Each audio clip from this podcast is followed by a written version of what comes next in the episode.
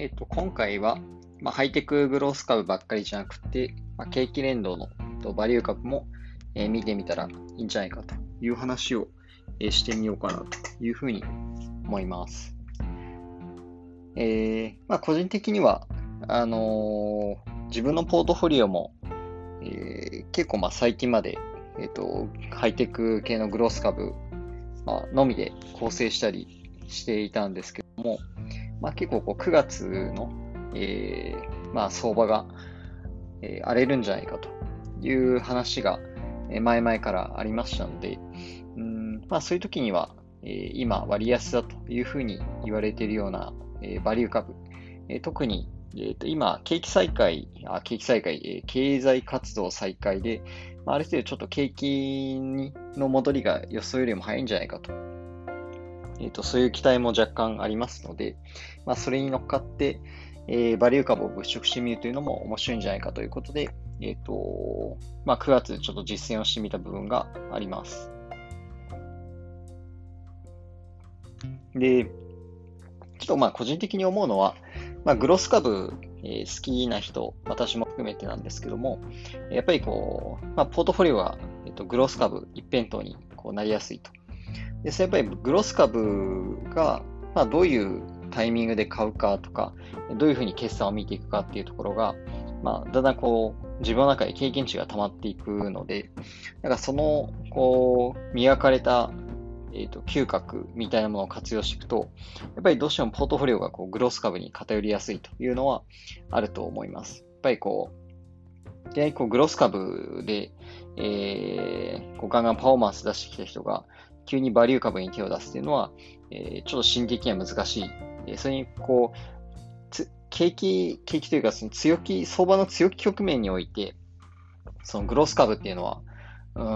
ん、まあ、下手すると、もう1ヶ月で数十パー上がっちゃうみたいなこともあるわけなんですけども、まあ、こう、バリュー株っていうのは当然そういう動きはしないというか、まあ、割安だからこそバリュー株だって言われてるわけなので、えーまあ、そういうこう、ハイパーグロース株のような伸び方は絶対しないわけなんですけども、なんかこう、そういうグロス株の伸び方にこう慣れちゃうと、なんかバリュー株もっていうのがだんだんバカバカしくなっちゃうっていうのは、えっと、あると思いますと。で、まあ、ただし、えっと、あくまでその投資というのは、えっと儲けることが目的なわけなので、なんかどのような局面においても、こう、ハイテクのグロース株を持つっていうことが、えっと、正解だというわけではない。えーそれは、まあ、儲けるということを目的にして、今の相場がどういう状態だから、えーまあ、合理性を持ってグロース株を選ぶのか、いや今のタイミングではちょっとバリュー株に手を出した方がいいのかっていうことを結構考える必要があると思います。で、えーハイテク株、ハイテク、まあ、ハイテクじゃなくても、グロス株全般は、えっ、と、相場の、まあ、強気局面では、えーまあ、あの、ぐんぐんぐんぐん上がっていくと。で特に、えっ、と、コロナ以後で言えば、と金融相場、えーまあ、お金がジャブジャブと株式市場に流れ込んできたわけですので、えーそれによってこうグロース株というのは、えっとガンガン買われたと。で特に、えーまあ、ハイテクが、えっとコロナの影響で、まあ、業績の調子が良かったということもありましたので、まあ、その業績もいいように、えっと高い PR が、えっと許容されやすいような、え金融相場だったということもありまして、えーもう簡単に、えー、2バガー、3バガーみたいな、まあそういう銘柄が出てきていると。えーだからまあ強い局面においてはそういう、えー、とグロース株というのはやはり強いということなんですよね。一方で、えー、と弱気局面では、えっ、と、あのー真っ先に売られるのもグロース株だということに、えー、とすごく注意が必要だと思います。まあ、あの幸い9月を振り返ってみると、えっと、そんなにこうひどく売られたような、えっと、ハイテク株はあまり見当たらなかったという、まあ、結果だったわけなんですけども、まあ、落ちるときは本当に1日で5%とか10%、えー落ち込むということも、えー全然ありますので、えーグロス株だけでポートフォリオを組んでいると、えーまあ、1週間でこう資産が10%減っちゃうとか15%減っちゃうっていうことも、え全然あり得るよと。まあ、そういうリスクをはらんでいます。でこうせっかくこう1ヶ月ぐらいかけて上がってきたものが、まあ、1週間で吹き飛んじゃうっていうことは、グロース株は全然あるんだよねということですよね。でそれはまあやっぱり、あの、なんでしょう。こう強気局面を理由にして買われていたものなので、まあ、弱気局面になったら真っ先にその保有しておく理由がないということで、えっと、強く売られるという傾向があるということですね。でまあ、買われたものほど売られやすいというのはまあ当たり前かなというふうに思います。で今はまあ9月と、まあ、ちょっと10月まだ、えー、わかんないですけど、その、えっ、ー、と、今のところはその金曜日に、え、トランプさんが、え、コロナにかかっちゃったっていうニュースがありましたので、まあ、引き続きこう、相場不安定なのかなっていうふうに思ったときに、まあ、こういう弱気局面では、えー、と、一つは、あその、まあ、グロス株ばっかり持っていると、まあ、万が一ガクンと下落したときに、大きく損をしてしまうというわけなので、まあ、一つのやり方としては、えっ、と、単純にキャッシュのポジションを、えっ、と、多くしておくっていうことが、まあ、一つ防衛手段になるということと、まあ、もう一つは、あの、バリュー株を買ってみるっていうのは、えっ、と、面白いよと。まあ、それはなぜかで言うと、えっ、と、バリュー株というのは、まあ、もともと、こう、比較的割安なわけですから、えっ、と、まあ、万が一下落局面、強い下落局面が来たとしても、えっ、と、大きくはマイナスに、まあ、なりづらいよと。えー、強くは売られづらいよということがあると思います。まあ、だから、えっ、と、保守的ですよね。で、かつ、こう、コロナの影響で、まあ、今のバリュー株、景気連動株が多いかなと思うんですけども、まあ、もともとこう、コロナ前から、えー、まあ、半値になっちゃったとか30%落ちちゃったみたいな銘柄が多いわけですから、えっ、ー、と、そういったものが、まあ、さらにこう、ガツンと下落するってことはやっぱりリスクとしては少ないと。で、一方で、えっ、ー、と、景気が、まあ、だんだん戻ってくるんじゃないかという期待が込められてくると、まあ、そういった、えー、景気連動株っていうのは上がりやすいっていうような、えっ、ー、と、動きをするわけですから、えー、ある程度こう、アップサイドもあると。なんで、まあ、ローリスクで、えー、まあ、ハイリターンとは言わないけど、まあ、ミドルリターンぐらいは期待できるんじゃないかなと。で、まあ、グロス株の場合は、えー、まあ、この9月を振り返ると、まあ、確かに上がった銘柄もあったものの、えっ、ー、と、ガーファンとかは、えっ、ー、と、大きく下落をしてしまったし、一部の小型のハイテク株に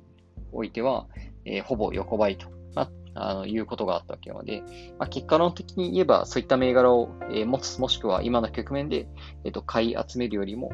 えまあ、一部のこう、え回復が期待されるような、え景気連動、バリュー株を買った方が、えパフォーマンスが良かったんじゃないかということが言えると思います。で、まあ、もう少しちょっと2020年の9月を振り返ってみればということなんですけども、えー、グロス株の値動きは、え、ー、と、前半は結構あの、うん、まあ、特にガーファンを中心に、えー、いまいちだった、まちまちだったと。で、まあ、9月全体を見てみれば、えー、やはり大型株は、えー、ハイテクの大型株はまちまちで、えー、まあ、ズームみたいな、あの、強い、え、銘柄に関しては、えっ、と、引き続き伸びたというような動きがあったかなというふうに、えっ、ー、と、思います。で、バリュー株の中でも、えっ、ー、と、まあ、直近いい決算を出してきたもの、業績回復期待が強くあるもの、えもしくは EC 転換がだだうまくいっているものについては値動きが強かったような、えント印象を受けました。えなので、ちょっと繰り返しになるんですけども、まあ、今は別にあの無理して買う必要はないと思いますし、まあ、キャッシュポジションを増やすっていうことが一番の安全策ではあるとは思うんですけども、まあ、あえて、えっ、ー、と、でも今このタイミングで、まあ、主義、主義として、えー、現金をたくさん持っていて遊ばせてもしょうがないんで、えー、まあ、何か買いたいとということであれば、えーまあ、リスクが高いグロース株ではなくて、バリュー株を物色するのも、えっと、一つのいい選択肢かなというふうに思います。で、えっ、ー、と、9月のハイテクグロース株で、えっ、ー、と、よく成長したものっていうのを、えっ、ー、と、少し振り返ってみるとですね、えっ、と、まあ、私がウォッチしているリストの中では、えー、まあ、厳密にはちょっと、えっと、9月丸々1ヶ月よりは、えっと、今日が10月の、えー、4日なので、まあ、そこからこう、過去1ヶ月間見たとき、なので、まあ、9月の、えー、まあ、5日、5日から10月の、えー、4日の間のパフォーマンスなんですけども、えっと、見てた中で一番、え、伸びたのはですね、え、デジタルタービン、えー、ティッカーシンボル、えー、APPS でしたっけ、えー、が、まあ、プラス46%、えー、だったと。で、その次はズームビデオでプラス30%ぐらい。データドックもプラス30%ぐらい。で、その後が、えっと、不動産のデータベースのジローが、えー、29%、ズームインフォが29%、ピンタレストが27%、えトレードデスクが26%、 Rokuが25%、えトゥイリオえー、クラウドフレア、スナップ、ファーストリー、エッツィ、ビル、えー、ツイッター、で、クラウドストライクが、まあ、プラス12%ぐらいというので、まあ、このあたりの銘柄が、えっ、ー、と、良かったかなというふうに、えっ、ー、と、思います。で、うーん、まあ、ちょっと傾向がどうこうはなかなか、まあ、言いづらいところなんですけども、一つは、あの、まあ、いいカタリストがあったもの、えー、データドックはマイクロソフトの提携の話があったりとか、あとは、まあ、トレードデスクとかロックとかは広告系のサービスなので、えっ、ー、と、この経済再開による追い風は受けやすい。まあ、逆に言うと、こう、ハイテク株なんだけども、えっ、ー、と、比較的こう、コロナ後軟調だった、えっ、ー、と、銘柄かなというふうに思うんですけども、まあ、ここのところだんだん見直しが進んできたのかなというような印象を受けてます。で、トゥイリオも確かあれ、なんかポジティブなニュースがあったと記憶していますが、ちょっと詳細忘れちゃいましたね。で、まあ、ファストリーとか、まあ、その辺は、まあ、割と元と強い動きをしてるかなというような印象を受けますね。えー、まあ、そのところかなと。なんで、まあ、結構、あの、まあ、なんだかんだ言って伸びた銘柄も多かったかなというふうに、えっ、ー、と、印象を持っております。で一方で、まあ、小幅上昇だった、まあ、0%、プラス0%から10%未満ぐらいだったものっていうのは、えー、サービスナウ、えー、MongoDB、えー、SEA、えー、オクタ、チェグ、ショピファイ、Zscaler、ゼンデスク、アトラシアン、えー、などなどっていうようなところなんですけども、うん、まあ、この中で、えっと、気になるのは、例えば、えっとですね、非常に、まあ、今までこう、ぐんぐん伸びてきた銘柄で言うと、まあ、オクタとか、Zscaler、えー、あとは、ショピファイ、ドキュサイン、このあたりがまあちょっとグズグズしてたかなと。まあ、決算良かった割にはグズグズしたなっていうような印象を受けました。なので、結構この辺をこう8月から握っていたような、えー、方々っていうのは、まあ、ちょっとこうこれらの銘柄に対しては落胆したんじゃないかなというふうに思います。まあ、別にあの、だからといって手放した方がいいよっていうわけではないんですけども、まあ、その後もこう、なんていうんでしょうね。まあ、9月入って、えー、まあじゃあ、うん、買ったら、あ得したねっていう、そういう銘柄ではなかったんじゃないかなというふうに、えー、と思います。なんで、まあ、結構いい決算出しても、まあ、ぐずっちゃう、えー、銘柄もあったわけですので、まあ、この辺を見ると、え、バリュー株物色しといてもよかったなというふうに思うような、そういうラインナップなんじゃないかと思いますよね。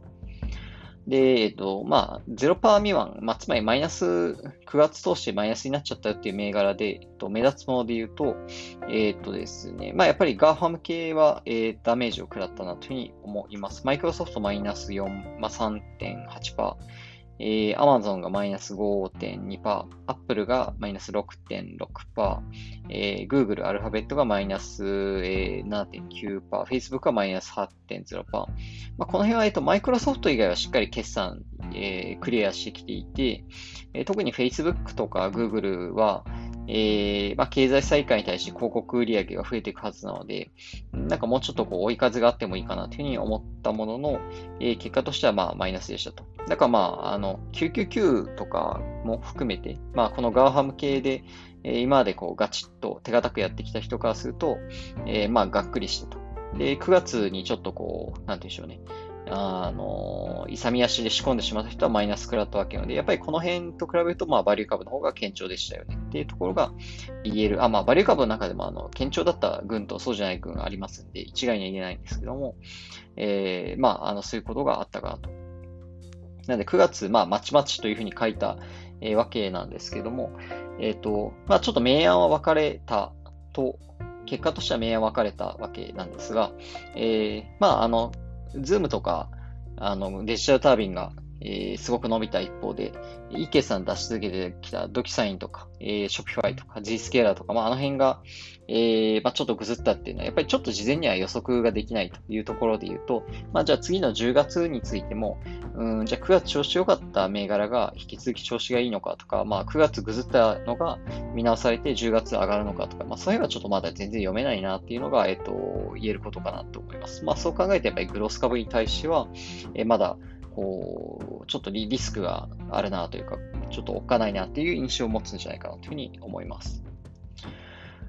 で、一方で、こう、えっ、ー、と、景気連動のバリュー株について見てみるとですね、ちょっとごめんなさい、この中に、あの、ビヨンドミートとかが入っちゃってるんですけど、まあ、ビヨンドミート若干、こう、景気連動というか、その、経済再開に対して、まあ、あの、追い風が吹く銘柄なので、この中にちょっと入れちゃっているんですけども、えー、ちょっと上から見ると、えー、っと、ぶっちぎりだったなっていうのがですね、あの、ダナオス、ダナオスコーポレーション、えっと、プラス86%、えー、でしたと。で、その次、カナダグ、あ、これまあ、あの、私が落ちてる銘柄だけなので、あの、全然、バリュー株、これ以外にも、あの、たくさんたくさんあると思うんですけど、まあ、カナダグースプラス31%、えー、まあ、ついでに言うと、ビヨンドミートがプラス23%、えっと、ダーデン、ダーデンレストランですね。これまあ、あの、大手のレストランチェーンがプラス17%、えー、まあ、フェデックスはちょっと毛色が違うけど、一応言うとプラス13%で、あと、えっ、ー、と、これ、まあ、いい決算出したのナイキですよね。ナイキがプラス13%ぐらいでしたと。で、えっ、ー、と、まあ、同じくアパレルの、えっ、ー、と、タペストリーが、えー、プラス11%ぐらい。スターバルクキャリアーズが、えー、10%ぐらい。まあ、それ以外はちょっとあの、あまりパッとしなかったですかね。えー、パッとしなかったのを具体的に言うと、えっ、ー、と、まあ、経済再開に対して、えっ、ー、と、期待が乗りやすいなっていうふうに思ってたのは、えっ、と、デルタエアとかサウスウエストエアとかだと思うんですけど、まあ、この辺はちょっとこの1ヶ月はあんま上がらない横ばいでしたね。で、まあ、あとは、えっ、と、鉄鉱石とか銅とかの、えー、まあ、これは中国の経済再開に対して、えっ、と、業績が上がりやすいなっていうのと、例えばリオティントとかが、えー、まあ、マイナス1.6%ぐらいでしたと。まあ、でも、こう見ると、えっ、と、あれですよね。えっ、と、まあ、割とこう、幅広く、えこの、なんでしょう、業種としては揃えているつもりなんですけども、えっ、と、なんていうんだろう、こう、ものすごくどどぎついマイナスを食らったねっていうような、えっ、ー、と、銘柄は、え、そんなになかったんじゃないかなというふうに、えっ、と、あ、ちょっと一応、ちょっとウォッチリストを見ておくと、えっとですね、ちょっとここのごめんなさいと中に入りきたいんですけども、えっ、とですね、JP モルガン、まあ、金融ですね、JP モルガンとかマイナス5%ぐらいで、えっ、と、マリオットとかマイナス9%とか、えー、だったんですよね。んで、まあ、なんで、ちょっと金融は、えっ、と、あれですね、スキャンダルが、え、あった。えっ、と、具体的には JP モルガンについて言えば、あの、マネーロンディロンダリング問題と、まあ、あとは、あの、中小企業向けの、えー、融資プログラムの不正があったっていう話があって、まあ、ちょっとその辺で金融は弱かったっていうのと、えっ、ー、と、一応まあデルタエアとかサウスウエストも、えー、まあほぼ横ばいなんですけども、えっ、ー、と、まだこういうちょっとこう旅旅行系レジャー系は、えー、だいぶ弱いかなというふうな印象を持ちました。えっ、ー、と、ちょっとこ航空会社については救済策のニュースが出たので、えっ、ー、と、なんか直前になってプラス出たんですけども、まあまあ、あの、まだまだこの辺についてはネガティブなのかなと。まあ、ただ、あの、なんていうんですかね。その、ど、どぎついというか、マイナス10%超えるような銘柄というのはなんかあんまりなかったのかなというふうに、えっ、ー、と、思いますね。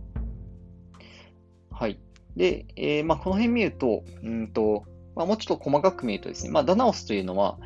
えっ、ー、と、あれですね、えっ、と、コンテナ、えー、コンテナ、まあ、つまりあの、えっ、とですね、ぼ、あの、ふ、船、船です。海運ですね。え、なので、こう、えー、輸入輸出が活発になってくれば、えっ、と、まあ、上がりやすいと。まあ、そういう銘柄なんですけども、まあ、ダノス自体ですね、あの、えー、株価が10ドル以下で取引されているもので、まあ、すごいボラティティが大きいっていうのと、まあ、まだ、あの、あれなんですよね。えっ、ー、と、コロナ前の、えー、と株価水準が、まあ、9ドルとかその辺だったんですけども、ほんのほんとちょっと前まで、え、ー、と5ドル台とかで取引されていて、まあ、本当に半値になって放置されてたようなものが、え、この1ヶ月でギューンと上がってきた。ので、もともとちょっとあの、すごいボラティティが大きい銘柄なんで、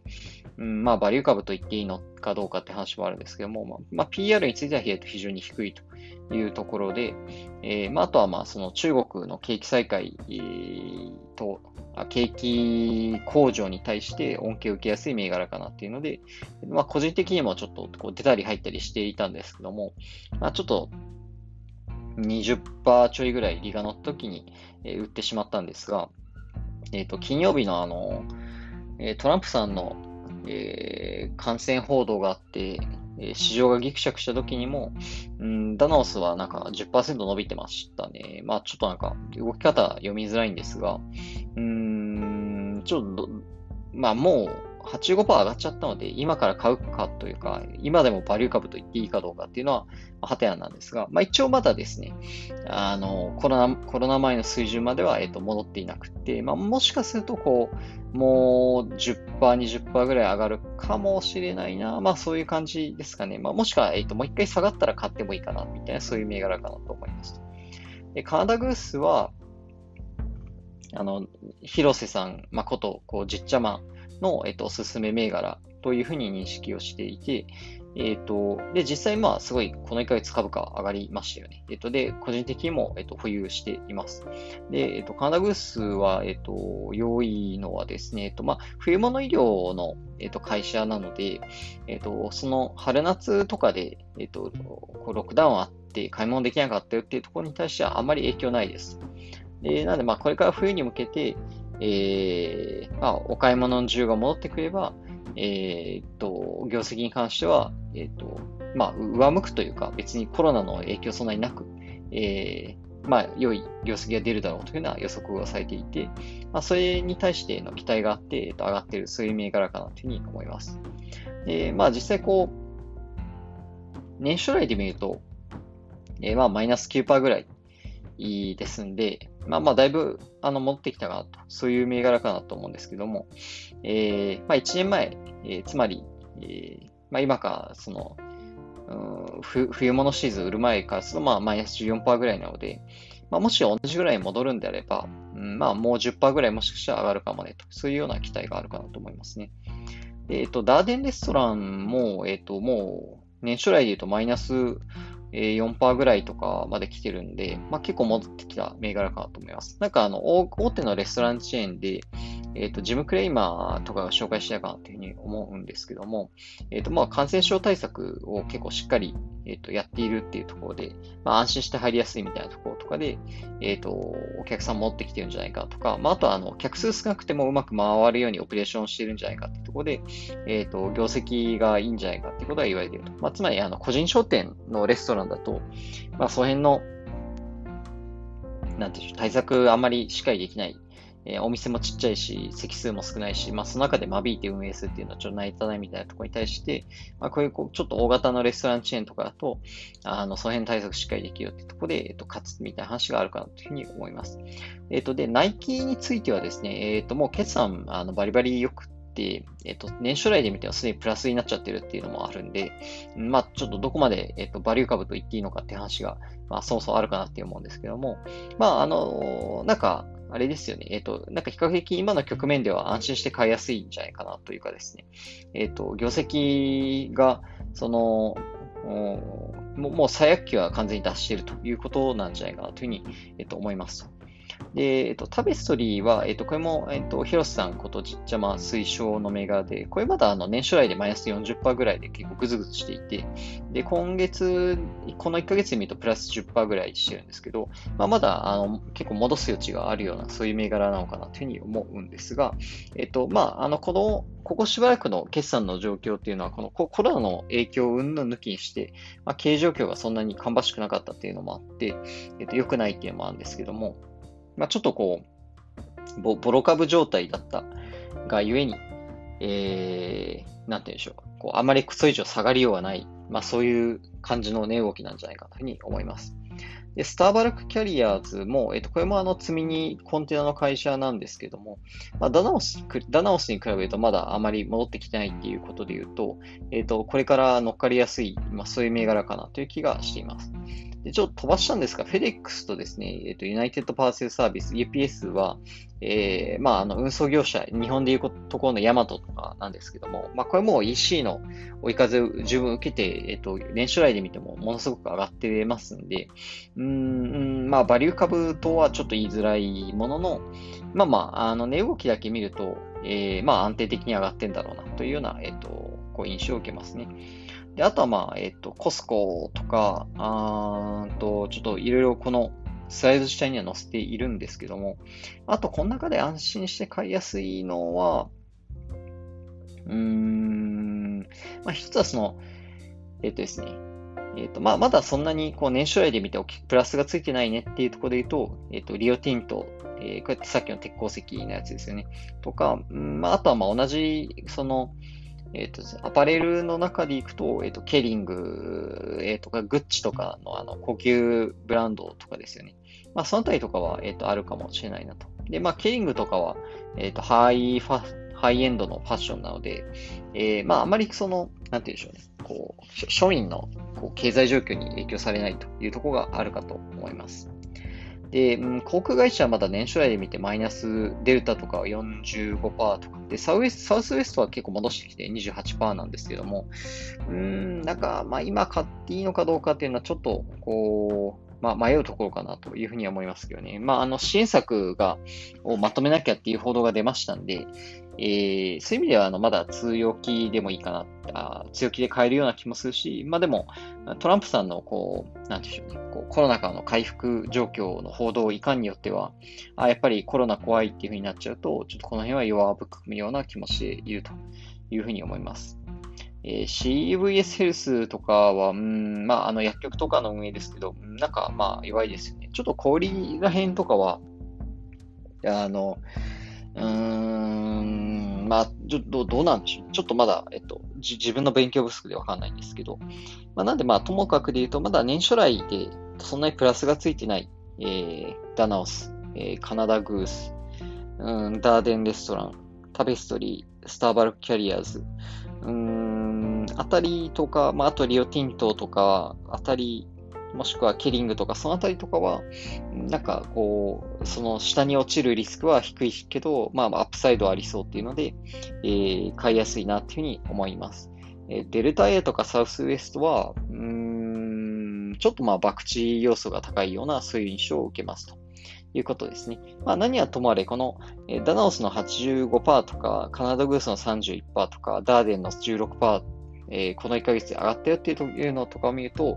まあ、さっき見た一部のちょっとまあグズグズしたような、こう、グロース株よりも、まあ、いい成績をこう出したというのはまず事実としてあります。で、かつ、えー、じゃあ10月も引き続きちょっと不安な、不安定な、こう、値動きをするんじゃないかというふうな、えー、まあ、可能性もあるということを考えれば、まあ、キャッシュポジションを多くするのもいいし、まあ、この辺の、え、ー、と、まだ上がりきってない銘柄を、まあ、物色して、えー、まあ、落ち着くまで、で、落ち着いたら、まあ、別に売っちゃってもいいと思うんですけども、えー、もしくは、まあ、カナダグースとか、えー、その辺とか、まあ、今の、こ、の、え、ー、ですね、まあ、ナイキはちょっと高いかな。まあ、あの、ダーデンレストランとか、その辺は、まあ、いい決算出る可能性もありますんで、まあ、そこまで引っ張るっていうような戦略もあるんじゃないかというふうに思っています。まあ、何はともあれ、あの、ちょっと冒頭の話でいくと、まあ、私も、なんか本当にこう、ハイテク株一辺倒で、ハイテク株のこと以外全然勉強しない。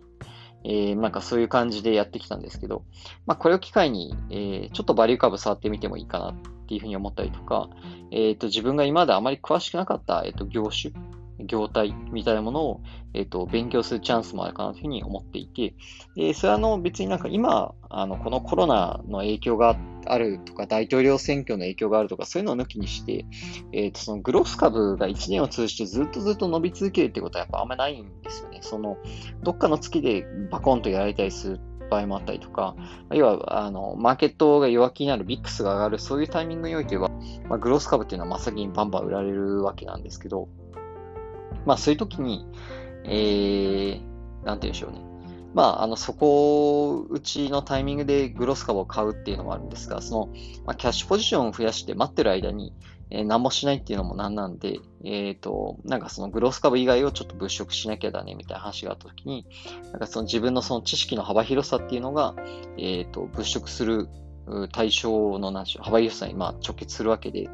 まあ、その、自分のポートフォリオをどこまでこう、なんて言うんでしょうね、こう柔軟性を持たせられるかっていうことにまあ繋がっていくわけですので、なんかまあこれを機会にいろいろ勉強してもいいかなというふうに思います。でもう一個、ちょっと個人的に今、えっ、ー、とです、注目しているのが、えっ、ー、と、金及び金鉱株なんですけども、えっと、金価格が、えっと、コロナ以後、まあ、つまり景気の不安に対して、えー、金価格上昇しますので、えっと、2000ドルぐらいまで上がって、で、1900から2000ドルの間で、まあ、レンジで動いていたんですけども、えっ、ー、と、まあ、なんか、あの、うっかりというか、まあ、景気回復期待なのか、えっ、ー、と、ちょっと先週とか先々週ぐらいまでですかね、あの、1850ドルとかまでギュッと落ちて、で、それによって金庫株の価格もバカーンと下がったんですけど、今また1900ドルぐらいまで戻してきてるんですよね。で、で金庫株、まあ、もしですよ、その2000ドルにまた戻るっていうような動きがあったときには、えっ、と、金庫株の、えー、株価は、えー、まあ、20%ぐらいとかは、まあ、上がる可能性はあるかなと思っていて、ちょっと個人的にはそこ今短期で、えっと、仕込んでおるというのがあります。なんで、まあ、あの、ババリュ株じゃないんですけども、まあ、そういうこうコモディティ系っていうのも、えっ、と、その、まあ、ちょっと面白い局面かなというふうに、えっ、と、思いますよね。